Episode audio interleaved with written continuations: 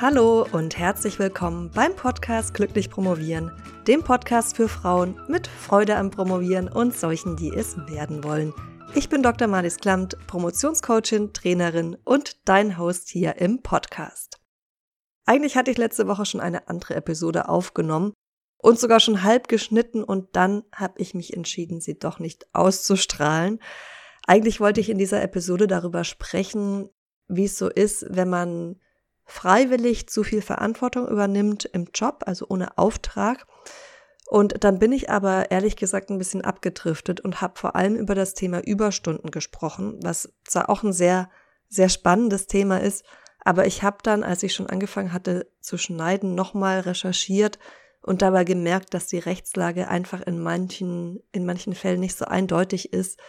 Und da ich auf keinen Fall Fehlinformationen verbreiten will, habe ich mich dann entschlossen, diese ganze Episode zu killen und nicht auszustrahlen.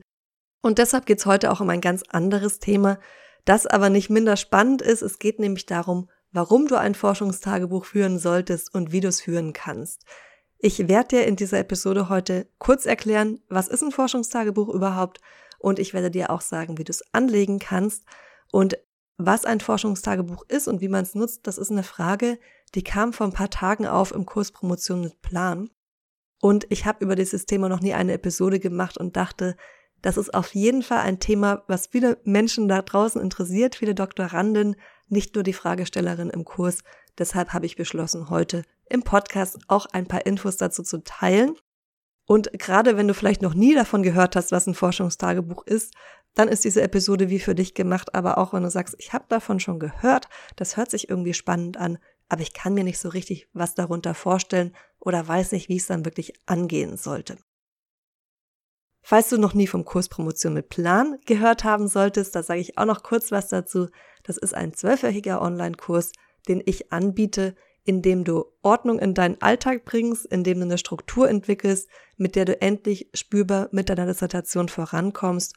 Und wenn dich dieser Kurs interessieren sollte, dann kannst du entweder auf meiner Webseite vorbeischauen, promotionsheldin.de, da findest du alle Infos dazu, beziehungsweise den genauen Link zur Kursseite, den setze ich dir auch in die Show Notes. Was ist also ein Forschungstagebuch? Das ist erstmal ein Notizbuch, das kann physisch sein oder es könnte auch eine digitale Datei sein, zum Beispiel ein Word-Dokument. Und in dieses Büchlein, in diese Datei machst du dir Notizen bezüglich deines Forschungsprozesses in Bezug auf deine Dissertation natürlich. Und was für Notizen solltest du dir jetzt machen? Was soll alles rein in das Forschungstagebuch? Das können zum einen Ideen sein. Ideen, die du hast, aber wo du sagst, die will ich vielleicht erst später umsetzen. Vielleicht bist du auch gar nicht sicher, ob du sie überhaupt umsetzen willst. Oder du sagst, ich will sie zwar umsetzen, aber vielleicht gar nicht im Rahmen der Dissertation. Ja, du kannst ja auch schon Ideen aufschreiben für spätere Kapitel. Du kannst zum Beispiel aufschreiben, wenn du jetzt weißt, was du alles nicht machen kannst in deiner Dissertation, wo du dich einschränkst, dann kannst du direkt auch zum Beispiel Notizen machen für dein Kapitel Limitationen deiner Forschung. Und außerdem kannst du natürlich auch weiterführende Ideen für die eigene spätere Forschung aufschreiben, also nach der Doktorarbeit, die sich aus diesen Limitationen ergeben. Dann, was du sehr schön machen kannst, kann man natürlich auch digital machen, aber gerade physisch finde ich es immer noch besser. Mindmaps, Zeichnungen, alles, was irgendwie visuell ist. Ich bin ein sehr visueller Typ und wenn du auch so gestrickt bist, dann kann es wirklich sehr sinnvoll sein, in dein Forschungstagebuch nicht nur Text zu schreiben, sondern auch grafische Elemente zu nutzen. Also eben, wie gesagt, ein Mindmap, damit du dir über Zusammenhänge klar wirst. Oder ein Cluster. Oder vielleicht auch nur zwei Elemente deiner Arbeit, zwei Theorien, wie die miteinander in Verbindung stehen. Da wird man sich oft nochmal ganz schön über Dinge klar, wenn man es aufmalt, aufzeichnet und nicht nur im Kopf hat, die man vorher gar nicht so gesehen hat. Was du weiter in dein Forschungstagebuch schreiben kannst, sind Notizen von Gesprächen von Konferenzbesuchen und so weiter. Also wenn du beispielsweise auf eine Konferenz fährst, du hörst dir da Vorträge an, dann kannst du dir da Notizen reinmachen, wenn die in irgendeiner Form mit deinem Thema zu tun haben natürlich. Wenn du mit deiner Betreuerin, deinem Betreuer sprichst oder auch mit anderen DoktorandInnen, dann finde ich es immer gut, diese Gesprächsnotizen wirklich an einem Ort zu haben und nicht hier ein Zettel, da ein Zettel und dann gehen sie nachher doch verloren, so dass du dann wirklich auch später nochmal drauf zurückgreifen kannst, wenn du willst, wenn du dich irgendwie in zwei Jahren erinnerst, ah, da war ich doch mal bei einer Konferenz, da hatte jemand genau über dieses Thema gesprochen, wie hieß der oder wie hieß die nochmal und dann kannst du da nochmal nachschauen. Und dafür ist wirklich das Forschungstagebuch bestens geeignet, das zu dokumentieren und aufzuschreiben. Mit das Wertvollste, was du in dein Forschungstagebuch notieren kannst, sind Beweggründe für Entscheidungen, die du triffst. Und da will ich dir einfach mal ein paar Beispiele aufzeigen, was ich genau damit meine.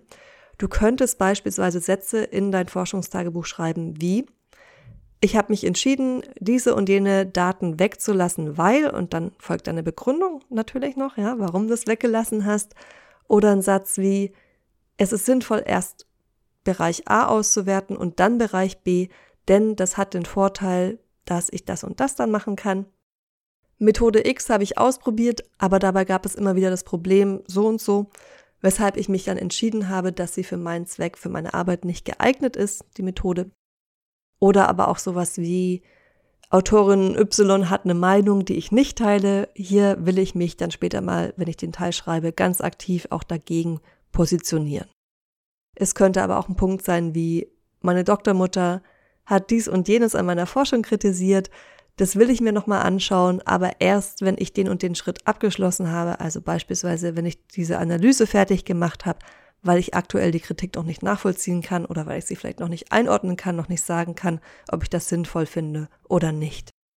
Und vielleicht denkst du jetzt, ah, das ist doch alles überflüssig, das jetzt so im Detail aufzuschreiben, das weiß ich doch alles, das habe ich doch alles eh im Kopf, aber ich kann dir garantieren, dass du irgendwann nicht mehr alles im Kopf haben wirst.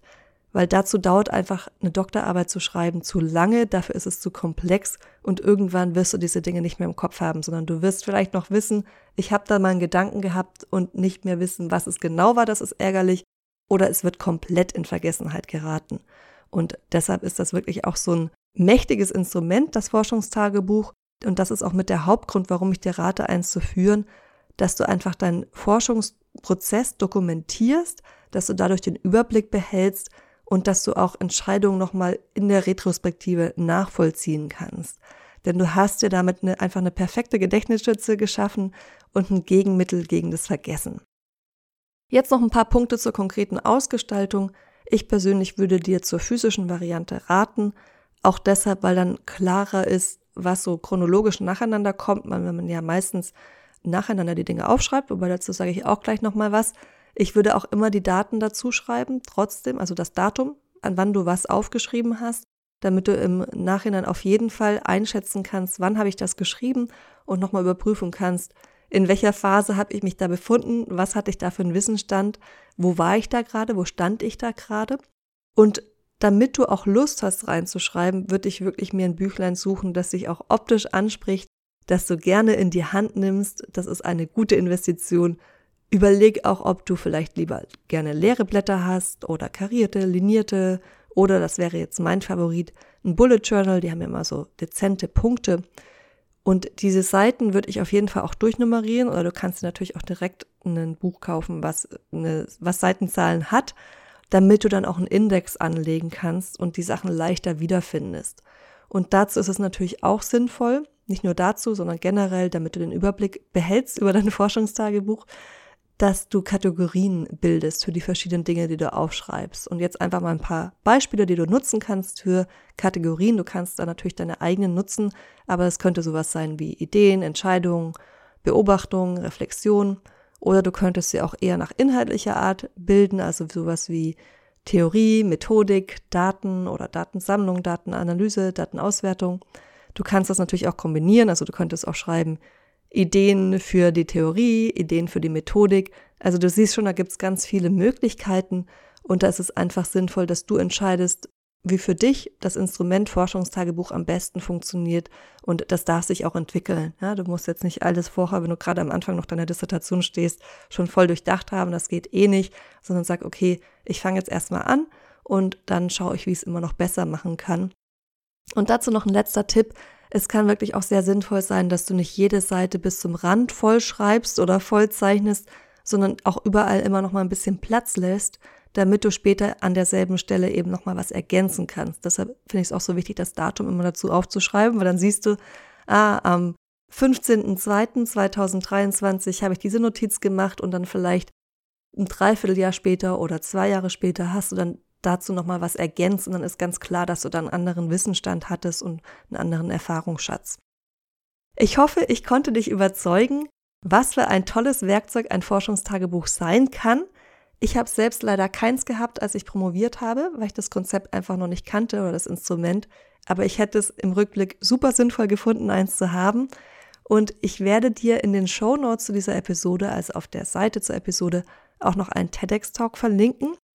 Und in dem beschreibt eine ehemalige Doktorandin, warum das Führen von einem Forschungstagebuch so wichtig für sie war der ganze TEDx-Talk dauert insgesamt nur 16 Minuten und der ist auf jeden Fall auch sehenswert, vor allem wenn du am Anfang der Dissertation noch stehen solltest. Aber falls du gerade in Eile bist, dann schreibe ich dir auf jeden Fall auch den Timecode mit der exakten Stelle dazu, damit du da nicht lange suchen musst und diese Stelle dauert dann auch nur eineinhalb Minuten. Also das hast du schnell erledigt. Falls du schon ein Forschungstagebuch führen solltest, dann teile sehr, sehr gerne deine Erfahrung mit mir, mit den anderen Hörerinnen Schreib, wie du es nutzt, was du reinschreibst, was gut funktioniert, was nicht. Entweder in den Kommentaren auf der Webseite zur Episode, das ist promotionsheldin.de slash Forschungstagebuch oder unter dem entsprechenden Post auf Facebook auf meiner Promotionsheldin Facebook-Seite. Jetzt wünsche ich dir ganz viel Spaß mit deinem Forschungstagebuch und freudiges Promovieren. Deine Madis.